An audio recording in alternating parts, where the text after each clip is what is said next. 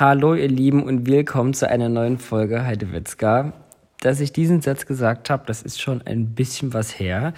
Ähm, tatsächlich war ich in den letzten Wochen, Monaten nicht so im Podcast-Game äh, drin und war diesbezüglich ziemlich, ziemlich faul äh, und muss generell sagen, dass ich mit meinem Ganzen, was ich gerade so äh, an Output habe, an euch über meine Social Media Kanäle äh, bin ich gerade nicht so zufrieden und wünsche mir gerade, dass ich da echt ein bisschen mehr machen würde. Beziehungsweise das, was halt nach draußen kommt, ist nicht so meins, ähm, mit dem ich so zu 100% zufrieden bin.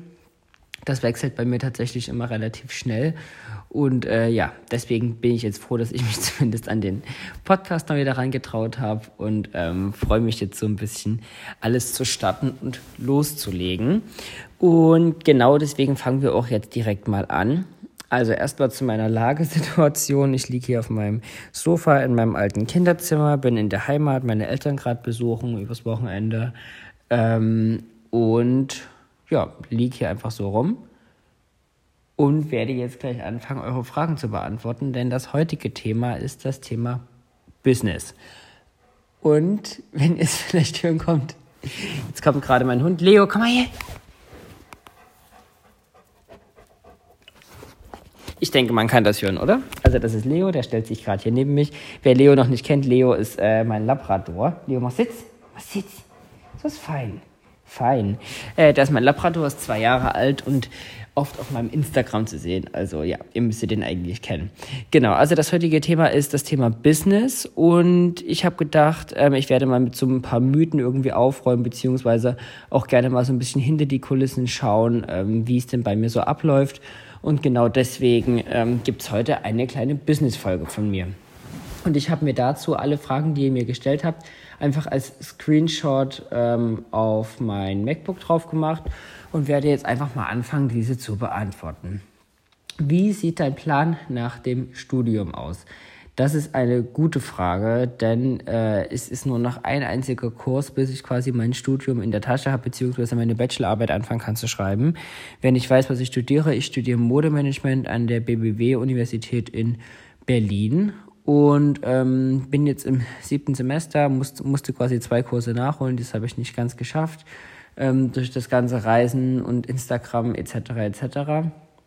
Und deswegen hole ich gerade noch zwei Kurse nach, beziehungsweise habe den einen schon äh, nachgeholt. Das war externes Rechnungswesen, den hatte ich jetzt äh, erst bestanden mit 1,3 und jetzt äh, folgt noch Finanzwirtschaft. Das ist quasi mein aller allerletzter Kurs, bevor ich meinen Bachelor bekomme. Und dann äh, habe ich das Studium auch hinter mir. Und wie es nach dem Studium aussieht, das kann ich tatsächlich noch gar nicht so sagen. Ich weiß tatsächlich noch gar nicht, wo sich ähm, meine Tätigkeit als Content Creator so hin entwickelt, weil das ja, ist ja letztendlich jetzt Zeit mein Beruf, äh, welchen ich jetzt auch schon ziemlich lange ausführe, schon seit drei Jahren. Und ich bin gerade an dem Punkt, dass ich mir denke, ich muss irgendwie mehr machen. Ähm, nicht mehr machen als Content Creator sein, aber einfach mehr machen, um dem Beruf irgendwie gerecht zu werden und mache meines Erachtens nach gerade zu wenig. Also ich würde einfach gerne viel mehr machen, das viel mehr nutzen, viel mehr Artikel schreiben, kreativere Postings, ähm, besondere Insta-Stories etc. etc. Und ich glaube, wenn ich das ausgeschöpft habe, quasi jetzt nach dem Studium, dann werde ich erstmal schauen, wohin die Reise damit geht, weil damit ist man wirklich komplett ausgelastet.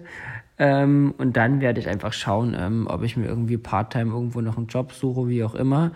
Ähm, um das Finanzielle geht's da nicht mal, weil dadurch, also ich verdiene wirklich das Geld komplett mit dem, mit dem Instagram-Account und mit dem Blog etc. Aber ähm, es ist halt die Frage so, wo will man dann später nochmal hin, wenn es das alles nicht mehr geben wird oder ähm, was sind generell meine Ziele, wo möchte ich mich platzieren etc. etc. Und ähm, ja, werde ich sicherlich später nochmal drauf zukommen. Würdest du gerne mal deine eigene Modekollektion mit irgendeiner Marke herausbringen? Ähm, tatsächlich würde ich das nicht gerne, weil ich der Meinung bin, dass ich, was das angeht, einfach nicht kreativ genug bin und sowas gar nicht so könnte. Also ich habe immer das Gefühl, dass so Design und wirklich was Neues kreieren, das können andere irgendwie besser. Und ein Riesenproblem bei mir ist, dass ich quasi nie zufrieden bin mit dem, was ich jetzt gerade mache. Also auch jetzt, wenn ich jetzt auf mein Instagram-Profil schaue oder auf die hm, Kooperationen, die ich umgesetzt habe und wie ich die umgesetzt habe und so weiter und so fort, dann bin ich immer unzufrieden und denke mir immer, da geht noch mehr. Egal wie zufrieden ich in dem Moment damit bin, aber im Nachhinein denke ich mir immer, da geht noch mehr. Und genau deswegen wäre es, glaube ich, nicht gut, ähm, da so eine Kollektion zu erstellen, weil ich die nach gefühlt ein, zwei Monaten selber gar nicht mehr gut finden würde, weil sich äh, mein Geschmack da so schnell verändert. Die besten Tipps, um Streetstyle-Fotograf zu werden. Da müsstet ihr euch wahrscheinlich an den Jeremy Möller äh, wenden, das ist ein guter Kumpel von mir. Ähm, der kennt sich da gut aus, aber ich glaube, auch wie mit dem Influencer sein, da muss man einfach anfangen, sich informieren, selber irgendwie zu schauen, wie kann ich was wie machen, weil als Streetstar-Fotograf braucht man ja keine Einladung. Man kann sich ja theoretisch einfach vor jegliche Fashion-Shows stellen und einfach anfangen. Und dann muss man halt einfach gucken, ob die Bilder gut sind, ob sie verwendet werden, ob man Reposts bekommt, etc. etc. Aber ich sage euch eins, es ist ein harter, harter Weg. Das könnt ihr aber wissen. Wie kann man als Blogger erfolgreich werden bzw. starten? Mhm. Auch eine sehr ähnliche Frage. ich weiß gar nicht, wie man das so richtig beschreiben kann. Also ich muss sagen, heutzutage wüsste ich gar nicht mehr, wie man anfangen könnte weil ich selber das Gefühl habe, selbst für mich ist es schwierig, ähm, quasi mein, meine Marke Erik Scholz ähm, die ganze Zeit aktuell zu halten, weil man sich letztendlich jeden Tag neu erfinden muss und immer wieder was Neues machen muss und auch mit, mit sich selber diesbezüglich zufrieden sein muss. Man muss die Marken immer wieder neu äh, überzeugen von dem, was man macht und ähm, quasi immer aktiv sein und, und immer im Trend bleiben und etc. etc. Und das ist halt schon super schwer und generell da einzusteigen, stelle ich mir heutzutage noch schwieriger vor, weil es unfassbar viele Leute gibt, die wirklich in diesem Bereich ähm, tätig sind. Und ähm, ja, genau deswegen stelle ich mir das halt sehr, sehr schwer vor. Puh, wie man da am besten anfangen kann, ich würde euch letztendlich empfehlen, ähm, euren eigenen Bildstil zu finden und dann einfach anfangen zu posten, zu kommentieren, mega aktiv zu sein, ähm, das zu posten und zu machen, was ihr gerne bei anderen sehen würdet, was euch bei anderen Accounts vielleicht noch fehlt, um zu überlegen, okay, wo könnte ich irgendwie noch eine Nische finden. Ich denke, das würde definitiv was bringen und von Anfang an sehr professionell arbeiten mit einem Konzept dahinter aber ein Konzept, was nicht gewollt ist, sondern einfach ein Konzept für euch, damit ihr wisst, was möchte ich machen. Ähm, bin ich Lifestyle fokussiert, bin ich Fashion fokussiert, bin ich Technik fokussiert und sich da speziell irgendwie ähm, eine Nische suchen. Weil das größte Problem bei mir ist letztendlich, ich habe mich für Fashion spezialisiert an sich, aber meine Follower sind trotzdem noch sehr lifestyleig und deswegen ist es immer ganz, ganz schwer, da irgendwie so einen Mittelweg zu finden, weil dieses Lifestyleige beziehungsweise mein Leben an sich, was ich mache, das Nahbare, Reale, so, das, lieb, das liebt ihr letztendlich. Also, ne, ihr seid ja im Endeffekt meine Follower. Ähm, und das, was ich aber eigentlich auch so ganz gerne mag, dieses Editorial-mäßige und ne, so, so ein bisschen so dieses Fashion-Gedöns, äh, wo ich halt total drauf abfahre. Ähm, das mögen halt nicht ganz so viele, beziehungsweise es ist halt einfach Content, der nicht so gut ausgespielt wird, geliked wird, wie auch immer. Das ist halt ein bisschen schwieriger. Und ähm, da muss ich so ein bisschen noch einen Weg für mich finden, weil tatsächlich bin ich mir da auch nicht so sicher, was ich möchte und wie ich mir das vorstelle. Und auch ich bin da sehr am Hadern. Aber wenn man das richtig möchte, dann sollte man sich wirklich für eine Sache so ein bisschen einigen oder da einfach schauen, in welche Richtung es letztendlich geht. Ähm, verdienst du etwas durch deine Podcasts? Nein, ich verdiene durch meine Podcasts überhaupt nichts. Ähm, ich glaube auch nicht, dass ich den Podcast jemals kommerziell irgendwie nutzen möchte, weil es einfach, ich muss gerade ein Stück laufen, weil ich mein Ladekabel für den Laptop vergessen habe, ähm, weil es meines Erachtens nach einfach eine sehr private und intime Plattform ist. Und diese möchte ich so auch für mich wahren. Und ähm, deswegen soll das nicht kommerziell ähm, genutzt werden, beziehungsweise irgendwie der Podcast durch irgendwas finanziert werden. Das passiert schon auf Instagram und auf dem Blog zu ungefähr 30 Prozent der Beiträge. Und dann denke ich, dass es doch sehr erfrischend ist, ähm, dieses Medium dann einfach komplett so zu lassen, wie es ist und ähm, den einfach freizulassen. So, jetzt habe ich das Ladekabel geholt. Wie ihr merkt, ich mag es auch ganz gerne, äh, den Podcast so mega easy zu gestalten mit rumlaufen und nicht der besten Qualität vom Ton her. Und alleine auch deswegen äh, wollte ich nicht, dass da irgendwie eine Marke dahinter steht, weil ich dann immer das Gefühl hätte, ich könnte jetzt nicht so easy und so reden. Managst du dich selber und hast du eine Agentur? Ähm, ja, ich manage mich selber. Also das heißt, was heißt, ich manage mich selber? Ähm, alle E-Mails, alle Kooperationen, alle Vertragsabwicklungen, ähm, Steuern, äh, Reportings etc. etc. Das mache ich alles selber. Mm, das heißt, man wie beschreibt man das am besten? Also das äh, Instagram, Influencer, Content Creator Dasein besteht quasi nicht nur daraus, Bilder zu posten und Videos zu machen, sondern auch aus ganz viel ähm, Office-Zeug.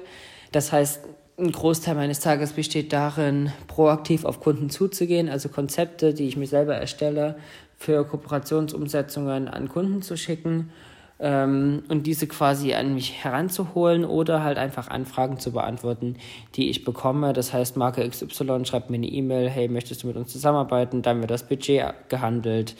Ähm, dann wird der Kooperationsablauf gehandelt, dann der Versand der Produkte, teilweise auch Rückversand wieder, wenn es nur ähm, geliehene Sachen sind dann die Rechnung im Nachhinein, dann bekommen die Marken natürlich auch alle Statistiken zu den Postings etc.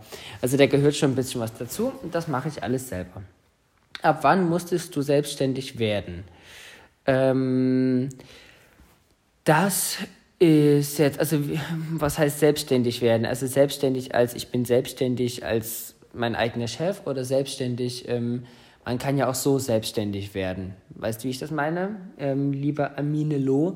Also es ist letztendlich selbstständig werden musste ich, glaube ich, so schon relativ zeitig. Meine Eltern haben immer viel gearbeitet. Ich war auch oft mal alleine zu Hause ähm, und habe dann immer gerne gekocht und einfach so mein eigenes Ding auch gemacht. Und das ist, glaube ich, schon so eine eigene Selbstständigkeit, die sich da schon abgebildet hat. Und generell hatte ich immer schon voll Lust, mein eigenes Ding zu machen. Und äh, die richtige Selbstständigkeit durch Instagram etc., die kam Anfang 2018, Ende 2017, ähm, weil ich dann einfach so viel verdient hatte, dass man ein Gewerbe anmelden musste. Ähm, und da fing das dann halt letztendlich an. Was muss man hinsichtlich Buchführung als Selbstständiger beachten? Da muss ich zumindest so viel beachten. Also ich muss mal vorher sagen, ich habe einen Steuerberater, ähm, der quasi mit mir zusammenarbeitet und jeden Monat schicke ich ihm alle Ausgaben, alle Einnahmen und alle Rechnungen, die ich habe. Äh, und diese verpackt er dann quasi zu so einem Gesamtpaket und verrechnet alles und macht da sein ganzes Zeug. Äh, und dann bekomme ich immer am Ende des Monats äh, einen ganz großen Brief nach Hause, wo das alles zusammengefasst steht. Und dann gibt es verschiedene Vorauszahlungen oder Gesamtzahlungen äh, ans Finanzamt bezüglich der Steuern. Das ist alles ziemlich kompliziert. Aber was man beachten muss, ist einfach, dass man alle Belege etc. gut aufbehebt, ähm, gut aufhebt, nicht aufbehebt, gut aufhebt, ähm, immer nach dem Bewirtungsbeleg fragt. Das ist quasi der Beleg, den man bei Geschäftsessen etc. mitnimmt. Ähm, ja, das sind so Sachen, die ich halt beachte. Und sich einfach schnell dran setzen und es nicht vor sich hinschieben ähm, sonst kommt man in Teufels Küche, sagt man ja so. Ähm, wie nennt man dein Business im Steuerwesen? Fragezeichen Internetdienstleistung, Fragezeichen. Ähm, mein Business im Steuerwesen nennt sich, glaube ich, ähm, wie nennt sich das denn irgendwie? Ähm, Blog, also Internet, ähm, Redakteur, Schrägstrich Blog und ähm, Inhaltproduzierer für soziale Medien. Ich glaube, so beschreibt sich das irgendwie im ganz komischen deutschen Sprachgebrauch. Aber das ist noch alles ziemlich ungeklärt und man kann es letztendlich nicht so richtig betiteln, leider. Das äh, fehlt in Deutschland noch so ein bisschen. Ähm, wie viel verdient man pro Kooperation? Was war die höchste Geldsumme, die du als. Kommt hier noch was? Mm. Nee, hier steht, okay, hier kommt dann nicht mehr. Liebe Maren, da hat die Frage dann irgendwie aufgehört. Das ist ein bisschen blöd. Ähm, wie viel verdient man pro Kooperation? Das kann man letztendlich gar nicht so pauschalisieren, denn jede Kooperation läuft ja anders ab. Also bei mir ist zum Beispiel so, dass ich Kooperationen habe, die laufen über, also über mehrere Monate. Das heißt, ich ähm, bekomme einen großen Betrag für dann vier Monate, in denen pro Monat irgendwie drei Postings entstehen und jeweils da Stories dazu etc. Es gibt aber auch ganz viele Kooperationen, wo zum Beispiel einfach nur ein Posting stattfindet und eine Story dazu. Das sind dann natürlich geringere Beträge. Und ähm, ja, so variiert das dann natürlich. Über die genauen Zahlen möchte ich da nicht sprechen, ähm, weil ich einfach denke, so, also der, der Metzger erzählt ja auch nicht, was er letztendlich jetzt verdient. Ähm, das ist mir dann doch schon ein bisschen zu intim. Aber ähm, ich kann euch sagen, ihr könnt einfach ähm, online mal eingeben, wie viel verdienen Influencer. TKP-Preis ist da auch so ein Stichwort. Ähm, dann kann man sich schon so ein bisschen danach richten, äh, was einige verdienen. Aber ich kann so sagen, die höchste Geldsumme, die ich mal bekommen habe, also es handelt sich dann schon um einen vierstelligen Bereich auf jeden Fall, ähm, der da stattfindet. Ähm, genau, so kann man das ja mal sagen. Aber es läppert sich natürlich auch etc. etc. Ähm, und so kommt natürlich immer einiges zusammen. So, da muss ich erstmal ein bisschen hier. Was machst du, wenn du dich aufgrund deines Alters nicht ernst genommen fühlst? Das ist tatsächlich ein Problem, was ich ähm, ganz, ganz oft habe, dadurch, dass ich ja so ähm, jung aussehe. Also finde ich zumindest. Ähm, es ist schon ziemlich schwierig, wirklich ernst genommen zu werden in der Branche, beziehungsweise auch generell im normalen Leben. So ist es bei mir zum Beispiel so, dass wenn ich essen gehe, ähm, immer erst die älteren Herrschaften bedient werden oder wenn man in Geschäfte geht, wo hochpreisige Klamotten verkauft werden, dann wird man halt auch immer erst später angesprochen und bedient, ähm, obwohl die Leute ja letztendlich überhaupt nicht wissen, was bei mir auf dem Konto liegt oder halt auch nicht. Also das weiß man ja nie. Ähm, aber in meinem Fall ist es tatsächlich so, dass auch wenn ich in hochpreisige Geschäfte gehe, ich dann meistens auch etwas kaufe. Und dann sind die Leute halt immer verstutzt und äh, fragen sich, wie das möglich ist, denken wahrscheinlich, es kommt alles durch meine Eltern oder wie auch immer. Ähm, oder wenn ich dann im Flugzeug sitze und die Leute mich fragen, wo sind denn deine Eltern? Das ist schon alles ein bisschen nervig. Und so sieht es letztendlich auch auf ähm, Familienfeiern etc. aus. Nicht mal unbedingt so in meinem Business, weil da der Altersdurchschnitt generell sehr, sehr jung ist. Ähm, aber die Leute unterschätzen einen natürlich durchweg und äh, können das alles gar nicht so wahrnehmen.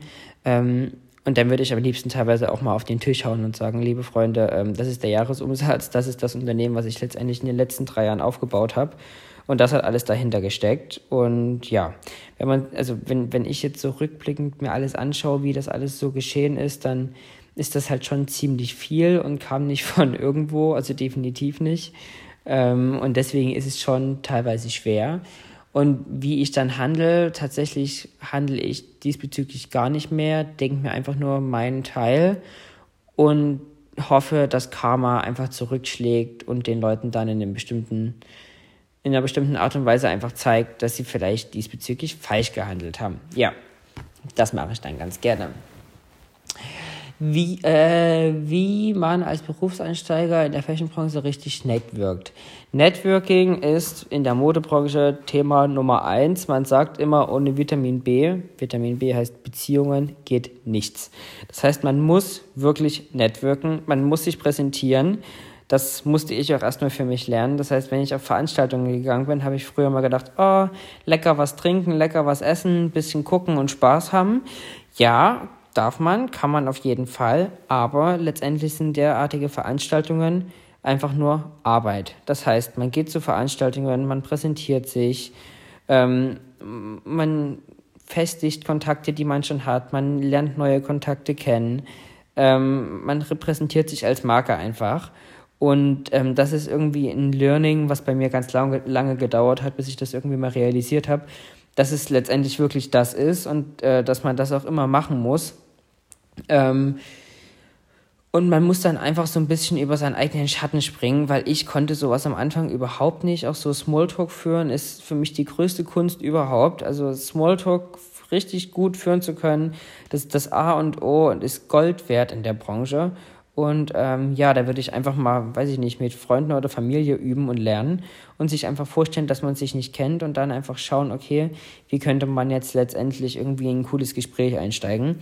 Was ich äh, beobachtet habe, ist, dass die Leute meistens auf bestimmte Kleidungsteile äh, irgendwie eingehen ähm, in der Branche. Das heißt, oh, coole Tasche, cooles Pipapo. Und dann kommt man dadurch irgendwie ins Gespräch und redet. Ähm, das ist letztendlich das, was für viele irgendwie so ein, so ein Einstiegsgespräch ist. Ziemlich ehrlich, auch ein bisschen traurig, aber so ist das halt. Wie kann man neben Schule, Uni sein Instagram managen? Es ist so viel Zeit und Arbeit es ist so viel Arbeit und so wenig Zeit. Ja, lieber Moritz, da hast du definitiv recht. Ähm, das stimmt auf jeden Fall. Ich weiß nicht, wie man das so richtig managen kann. Ich muss sagen, bei mir hat die Uni darunter schon ein bisschen gelitten, aber ich bin mir auch dessen bewusst gewesen, dass Instagram an sich ähm, auch als Plattform wahnsinnig wichtig ist für meinen weiteren beruflichen Werdegang. Und genau deswegen ähm, habe ich darauf auch sehr den Fokus gelegt und bin da auch überhaupt nicht traurig drüber und bin total happy, dass ich das so gemacht habe. Ich glaube, man kann es auf jeden Fall schaffen, aber man muss einfach dann wirklich viel machen. Also mit einem Studium und einem Instagram gibt es keine Wochenenden. Am Wochenende wird fotografiert und Content produziert bis zum Umkippen. Das kann, kannst du aber wissen. Ähm, und dann musst du halt einfach ja, immer aktiv sein. Also du kannst halt nicht einfach mal sagen, oh, jetzt mache ich mal zwei Stunden Pause. Das geht halt nicht. Also da muss wirklich immer Action sein. Und dann kommt es ja auch darauf an, was man studiert. Ähm, ich habe jetzt an der privaten Uni studiert, da ging das alles noch. An der staatlichen ist es, glaube ich, noch schwieriger. Äh, ich glaube, mit Schule ist es easy zu schaffen. Äh, Im Nachblick muss ich nämlich sagen, die Schule war im Vergleich zum Studieren absolut gar nichts. Was denkst du, wie lange dein Business noch läuft? Generell der Insta-Hype bei allen Influencern. Hallo, liebe Greta. Ähm, ich glaube, dieser Hype wird noch relativ lange laufen. Ähm, das bestätigen mir auch alle möglichen Markenagenturen, die ja letztendlich auch das Geld dafür ausgeben, um Influencer zu buchen. Und auch jegliche ähm, Statistiken von den ganz großen Medien dieser, dieser Medienbranche und so. Mm, deswegen glaube ich auf jeden Fall, dass das noch lange bleiben wird, weil es ja letztendlich auch das Medium ist, was wir alle nutzen wenn man das mal so prozentual auf den Tag verteilt, ist es ja wirklich so, dass jeder Mensch irgendwie an Instagram hängt oder wie auch immer. Was ich nur glaube, für Instagram bezogen, dass sich definitiv die Spreu vom Weizen trennt. Also, dass die Leute, die schlechte Arbeit abliefern, nicht mehr gebucht werden und äh, Probleme bekommen werden, wenn sie den Job nicht ernst nehmen und professionell gestalten. Man darf also nicht auf der faulen Haut liegen, das bringt überhaupt nichts. Dann braucht man gute Kontakte, man muss sich gut positionieren, etc. etc. Das kommt alles noch dazu. Ähm, da muss man also wirklich Obacht geben und äh, vorsichtig sein. Äh, dann kann man da, glaube ich, auch relativ lang noch mit überleben jetzt auf dieser Welle letztendlich. Und ich glaube, dass es auf jeden Fall eine Verschiebung geben wird von ähm, Instagram zu anderen Plattformen, wie zum Beispiel TikTok. TikTok, was früher Musical.ly war, ist eine Plattform, die ich nie ernst genommen habe und das auch gar nicht so toll finde, was da so passiert. Aber man merkt einfach, dass TikTok als Social Media Plattform so stark ist, wie Instagram es früher war. Und die Plattform einfach noch nicht kommerzialisiert ist. Also da finden einfach noch keine Werbung, finden noch keine Werbung statt, keine Ads finden da statt. Ähm, und genau deswegen ähm, sehnen sich die Leute nach so einer freien Plattform, wo einfach jeder machen kann, was er möchte und auch noch die Möglichkeit und den Freiraum hat, irgendwie selber ähm, erfolgreich zu werden. Und genau deswegen glaube ich, ähm, dass sich Instagram da entweder was einfallen lassen muss, um weiterhin so ja, beliebt zu bleiben, oder die Creator selber müssen sich halt einfach überlegen, ähm, auf welche Plattform sie quasi äh, sich einlassen möchten und diesen dann vertrauen möchten. So, nächste Seite. Würdest du sagen, in deiner Branche gibt es viele oberflächliche Leute oder eher nicht so? Ich würde sagen, in der Branche gibt es tatsächlich mehr oberflächliche Leute, als man denkt.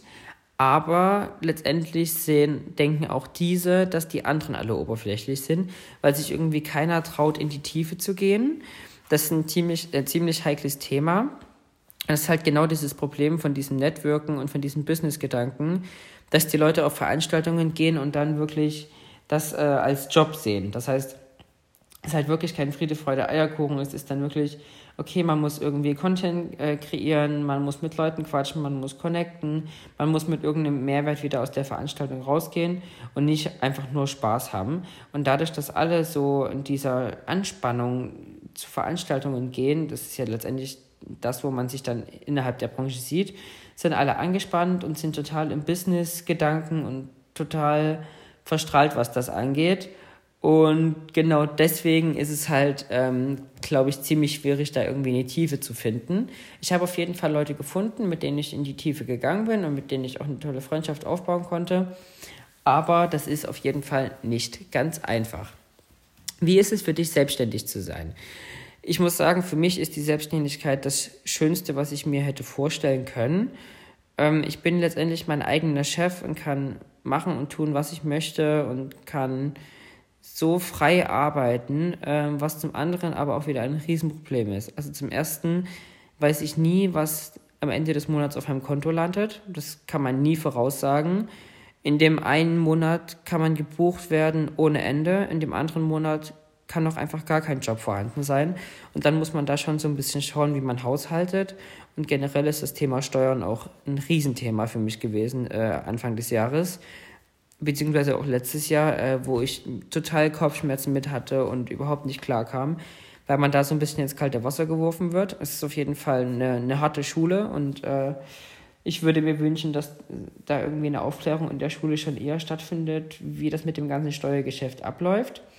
Äh, und nochmal zu der freien Arbeit ist es halt einfach so, dass ich mir selber immer alles eintakten muss und manchmal auch einfach zu nicht, ich bin nicht faul, definitiv nicht, aber dieser krasse Ehrgeiz, der fehlt halt manchmal. Das ist in dem Fall so, dass zurzeit alles gut läuft, das ist völlig in Ordnung, aber ich weiß, wenn ich es so monoton weiterlaufen lasse, dann wird es halt in einem Jahr zum Beispiel nicht mehr laufen. Das heißt, man muss immer ein bisschen mehr Gas geben als 100 Prozent. Also es muss immer ein bisschen weiter drüber sein.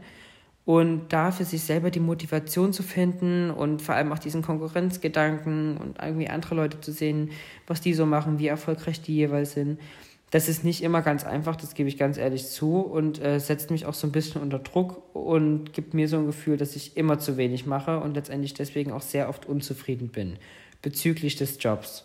Deswegen kann ich mir eine Festanstellung auch nicht für mich gut vorstellen, weil ich glaube, ich ein Mensch bin, der schon immer selbstständig arbeiten möchte und auch hoffentlich wird. Äh, aber ich glaube, in einer Festeinstellung kann man halt wirklich nach Hause gehen nach der Arbeit und ist zu 100% einfach zu Hause. Und ich stehe morgens auf und bin voll im Business-Gedanken letztendlich.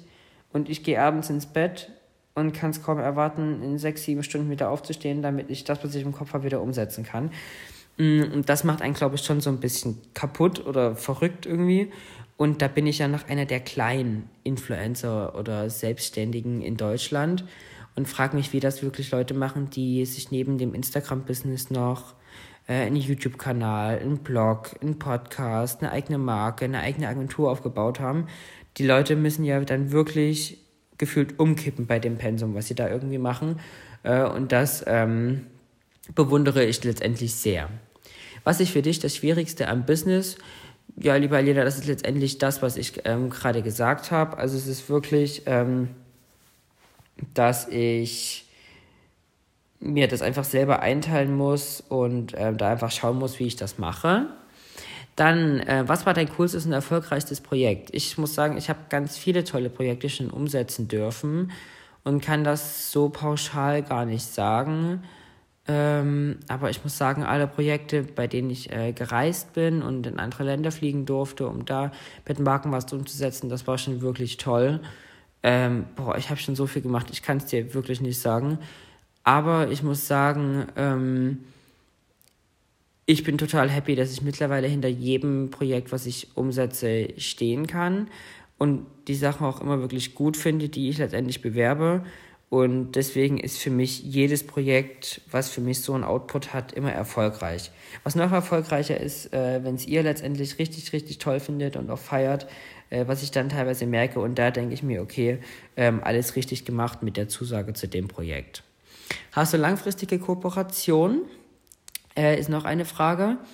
Ähm, ja, hatte ich, habe ich gerade nicht, aber hatte ich die letzten zwei Jahre schon ziemlich oft. Nicht immer äh, über ein Jahr verteilt, aber über mehrere Monate. Das auf jeden Fall. Ähm, dann ist hier noch eine Frage, lieber links- oder rechtsradikal. Ähm, da würde ich gerne nochmal einen politischen Podcast zu machen, also wo ich ein bisschen so auf die politische Seite eingehe, aber ähm, ich denke, wenn ihr mir folgt, wisst ihr auf jeden Fall, dass ich in keiner Weise irgendwie radikal bin, aber definitiv zur linken Seite äh, tendiere. Ähm, die letzte Frage ist, ähm, wie organisierst du dich, äh, um nochmal auf dieses Selbstständige zurückzukommen? Wie organisiere ich mich? Ich mache mir jeden Tag eine To-Do-List auf meinem iPhone in der Notizen-App. Dann kann man da ja solche kleinen Häkchen einstellen, die man letztendlich immer wieder abhaken kann. Und das ist so die Organisation, die ich immer für mich mache. Das heißt, ich schreibe mir eine To-Do-List und am Ende des Tages möchte ich eigentlich hinter jedem To-Do ein Häkchen machen.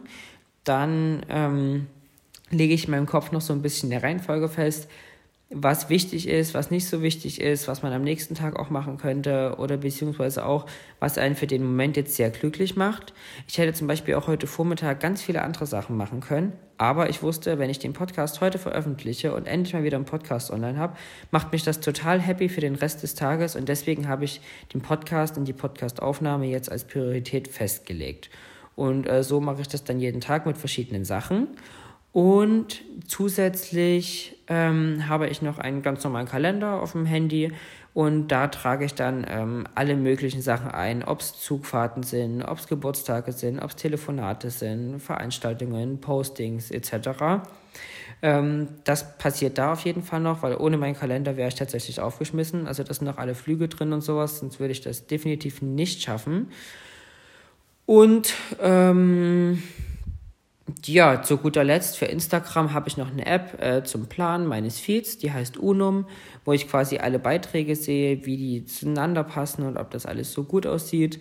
Das ist auf jeden Fall noch was, äh, was ich da habe. Und für Kooperationen habe ich meistens auch die Bildbeschreibungen nochmal extra in der App, weil man die auch äh, mit dem Kunden vorher absegnen muss, dass das für die Kunden äh, passt. Und so organisiere ich mich da. Und das ist tatsächlich krass, weil als, ähm, weiß ich nicht, als 18-Jähriger oder wie auch immer, hatte ich immer gedacht, dass diese typischen Organisationstools wie Notizen, Kalender oder auch Mail oder wie auch immer, total altbacken sind und ich mir die Frage gestellt habe, wer braucht das denn schon? Aber ich sag's euch, sobald ihr im Arbeitsleben seid, ihr werdet alles komplett nutzen. Es ist wirklich Wahnsinn, äh, wie man dann diese typischen Sachen nutzt. Und ja, ist eigentlich ziemlich einfach. Ich muss sagen, the key to success ist einfach nur Motivation und Disziplin und äh, dann läuft das auch eigentlich. Und da muss ich mich so ein bisschen an den Ohren ziehen oder an der Nase ziehen oder wie man das auch immer sagt. Mm, und da einfach ein bisschen Gas geben. So, liebe Freunde, das sind die Fragen, die ich fürs Erste so beantworten wollte. Viele haben sich gedeckt und viele waren doppelt, deswegen ähm, jetzt einfach nur die paar. Ich hoffe, euch hat der Podcast gefallen. Ich hoffe, ich hoffe, ich hoffe es. Wir sehen uns dann ganz bald beim nächsten Podcast, das verspreche ich euch, denn die Motivation bei mir ist auf jeden Fall wieder am Start. Und äh, ja, dann hören wir uns wahrscheinlich aus New York, denn ich fliege nächste Woche Mittwoch nach New York für sieben Tage. Und ähm, freue mich da ganz, ganz dolle drauf und würde sagen, bis dahin, ganz liebe Grüße und euch einen wunderschönen Sonntag, euer Erik.